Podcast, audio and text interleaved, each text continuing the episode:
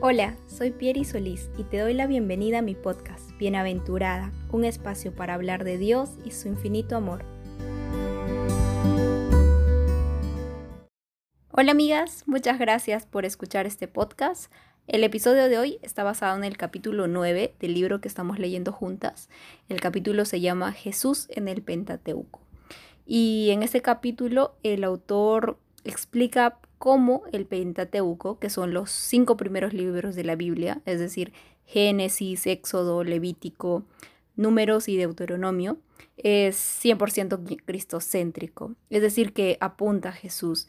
Y podemos ver a través de, los tipos, que son una especie de, sombra de Jesús en el Antiguo Testamento, a la forma como, como Jesús que es el antitipo de ellos, se, ve tan claro. Em, y en realidad toda la Biblia es cristocéntrica.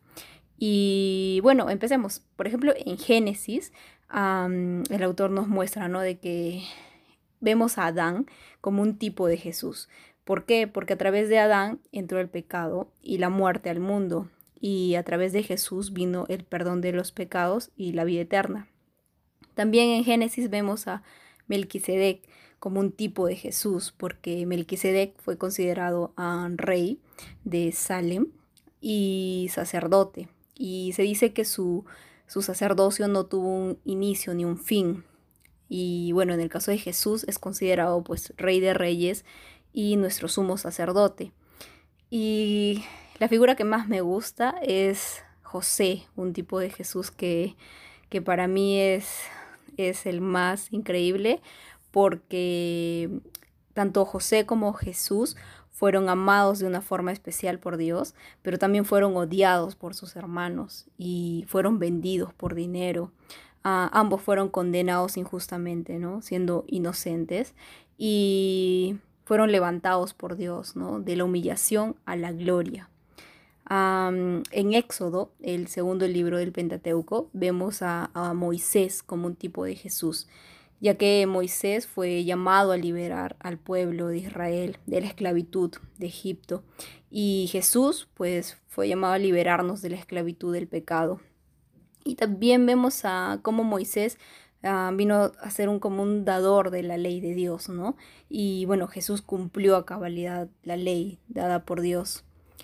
Y en el tercer libro del Pentateuco, Levítico, el libro de la santidad, muchos le llaman, porque vemos como las fiestas judías son como una sombra de Jesús, nos muestran a Jesús.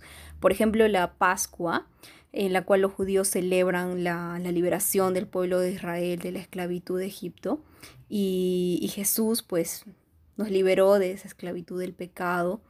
Ah, otra fiesta es la fiesta de los panes sin levadura, Ah, en la cual ah, el pan sin levadura era un símbolo de, santidad.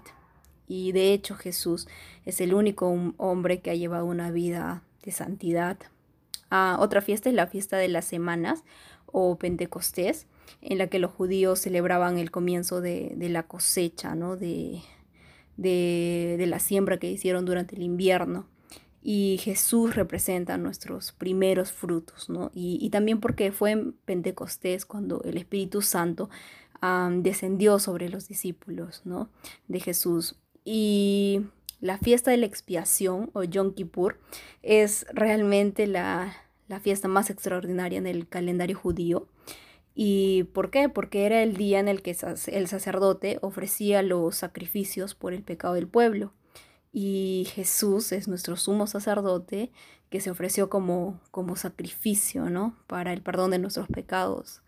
en Números, que es el siguiente libro del Pentateuco, vemos como ah, la serpiente levantada en el desierto ah, apunta a Jesús que fue levantado en la cruz, ¿no? Y también otro simbolismo es la roca, ¿no? De donde bebió el pueblo de Israel y apunta a Cristo porque Cristo es nuestra roca espiritual, ¿no? El que nos da agua viva. y el último libro es Deuteronomio y también nos muestra nuevamente a Moisés, ¿no? Como un tipo, un tipo de Jesús, porque Moisés ah, representa un profeta, ¿no? Del pueblo de Israel, que le habló a Israel de parte de Dios. y Jesús es reconocido como nuestro más grande profeta de todos los tiempos ah, y obviamente nuestro Señor y Salvador. Ah, y porque no solo Él hablaba de parte de Dios, sino que Él era Dios encarnado.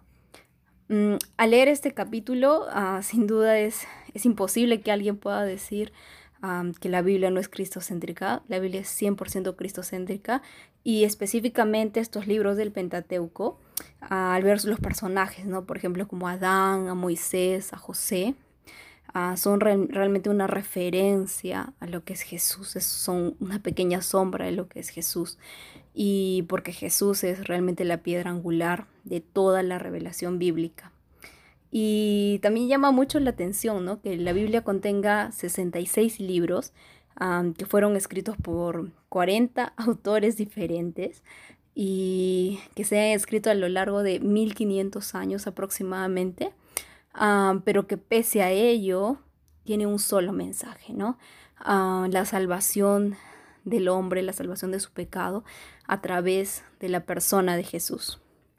Es, es realmente muy emocionante, muy, muy hermoso poder ver a Jesús en estos libros de la Biblia y en general en toda la Biblia.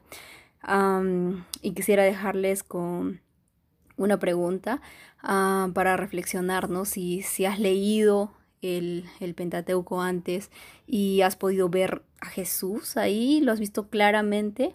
Ah, y si no lo has hecho, pues te animo a que comiences a, leer nuevamente estos libros de la Biblia y con una nueva mirada, una nueva óptica, totalmente cristocéntrica.